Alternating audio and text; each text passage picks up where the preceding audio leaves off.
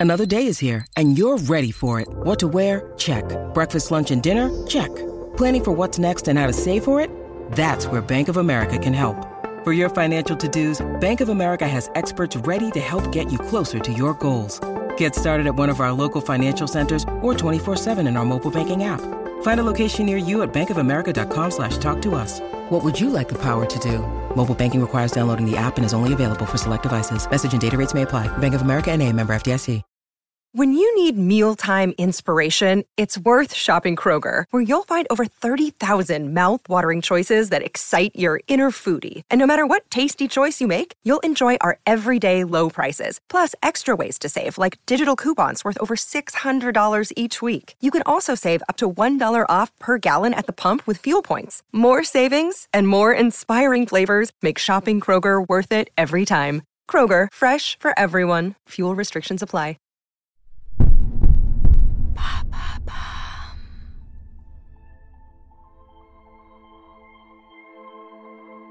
Dora Maar a souvent été rabaissée au rôle de muse de Picasso.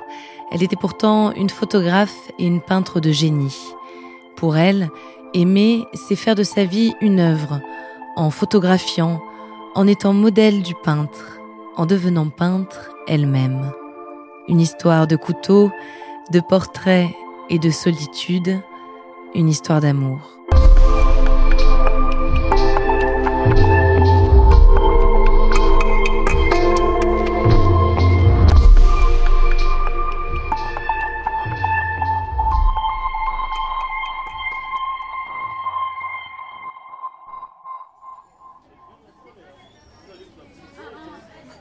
1935, Paris.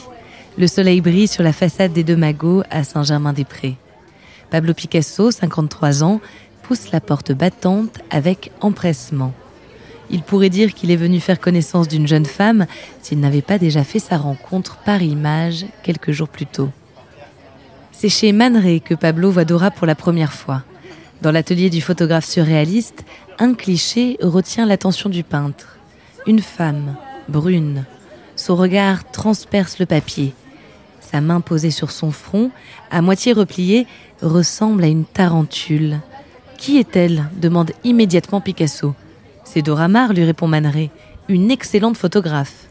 Picasso insiste pour repartir avec la photo. Quelques jours plus tard, un rendez-vous est fixé par l'intermédiaire de Paul Éluard, ami de Dora et de Pablo. Dora est déjà installée à une table quand Pablo fait son entrée. Elle s'amuse à planter un couteau entre ses doigts qui sont déjà ensanglantés. D'entrée de jeu, Pablo comprend qu'il a affaire à un personnage. Il n'a pas tort. Dora est née Henriette Theodora Markovitch 28 ans plus tôt. Elle publie ses premières photographies en 1930, en même temps qu'elle étudie aux arts décoratifs. Elle commence par des reportages de mode pour des magazines. Elle fait déjà preuve d'une grande inventivité. Dora joue sur les décors et le photomontage. Dans une publicité pour le shampoing Pétrolane, elle fait naviguer un voilier sur une chevelure ou jaillir cette même chevelure d'un flacon. Au printemps 1932, elle ouvre son studio avec le décorateur de cinéma Pierre Keffer. Il portera son nouveau nom d'artiste, Dora Maar. À part les photos de mode, Dora prend des clichés de charme. Dans cette période émancipatrice des années 30, Dora capture la nudité féminine. Elle s'essaie aussi à la photographie de tournage. Elle est présente sur le plateau du crime de Monsieur Lange de Jean Renoir. Parfois, Dora part seule en voyage. À Barcelone et à Londres, elle photographie la misère dans la rue. Nous sommes alors en pleine récession économique. Dora immortalise le visage des laissés pour compte. Elle a des opinions fortes et son cœur penche à l'extrême gauche. Après la manifestation sanglante du 6 février 1934, alors que les fascismes montent partout en Europe, Dora signe l'appel à la lutte, un tract initié par André Breton. Dora est alors très proche des surréalistes.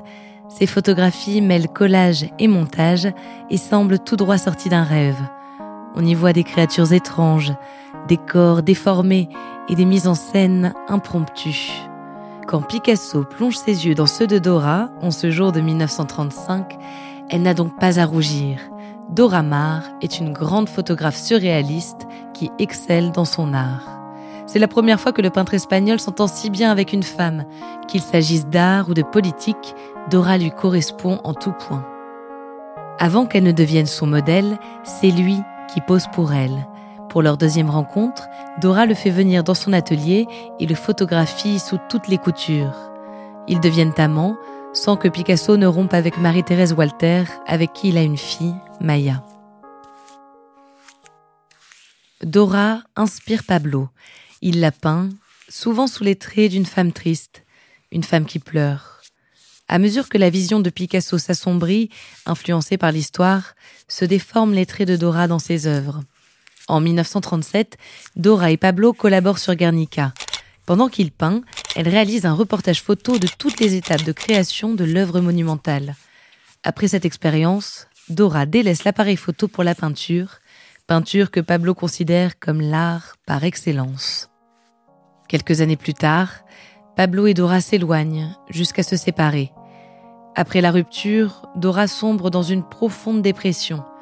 À l'hôpital Sainte-Anne, on lui administre des électrochocs. Picasso et Paul Éluard s'y opposent. Dora est ensuite suivie en psychanalyse par Jacques Lacan. Puis elle reprend la peinture. Pablo lui offre une maison à Ménherbe, dans le Vaucluse. Elle s'y retire et y vit seule. Elle se tourne vers la religion catholique.